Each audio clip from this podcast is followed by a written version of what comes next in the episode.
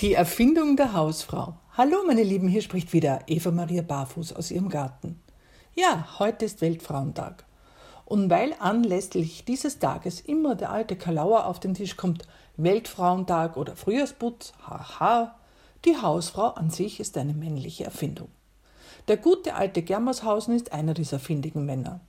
Aber eigentlich setzte er dem fast nur den Boden auf, denn die Operation Hausfrau war von langer Hand geplant, wenn man so möchte. Im ursprünglichen bäuerlichen Zusammenleben gab es keine Arbeitsteilung. Alle machten alles, egal ob Mann oder Frau. Sogar eigene Handwerkszünfte für Frauen gab es, dann später in städtischen Verbunden. Also von wegen Heim und Herd im finsteren Mittelalter.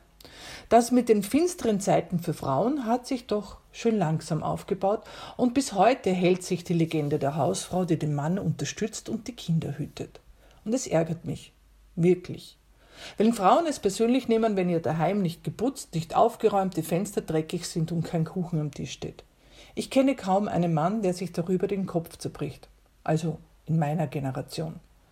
Die Jüngeren haben da schon einiges dazugelernt und ich ziehe den Hut vor allen Frauen, die sich aufs Sofa fletzen und die ganz klar sagen, Küche ist nicht mein Bereich, geht mich nichts an.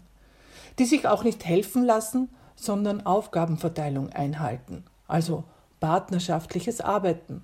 Das heißt, alle haben ihren Aufgabenbereich und für den sind sie allein verantwortlich. Da mischt sich der oder die andere nicht ein.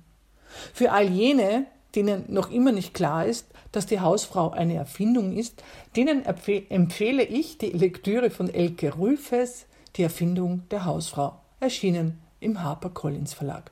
Keine leichte Lektüre, aber er sitzt ja tief, der Mythos der Hausfrau jedoch horizonterweiternd und ein guter Beitrag ist das Buch.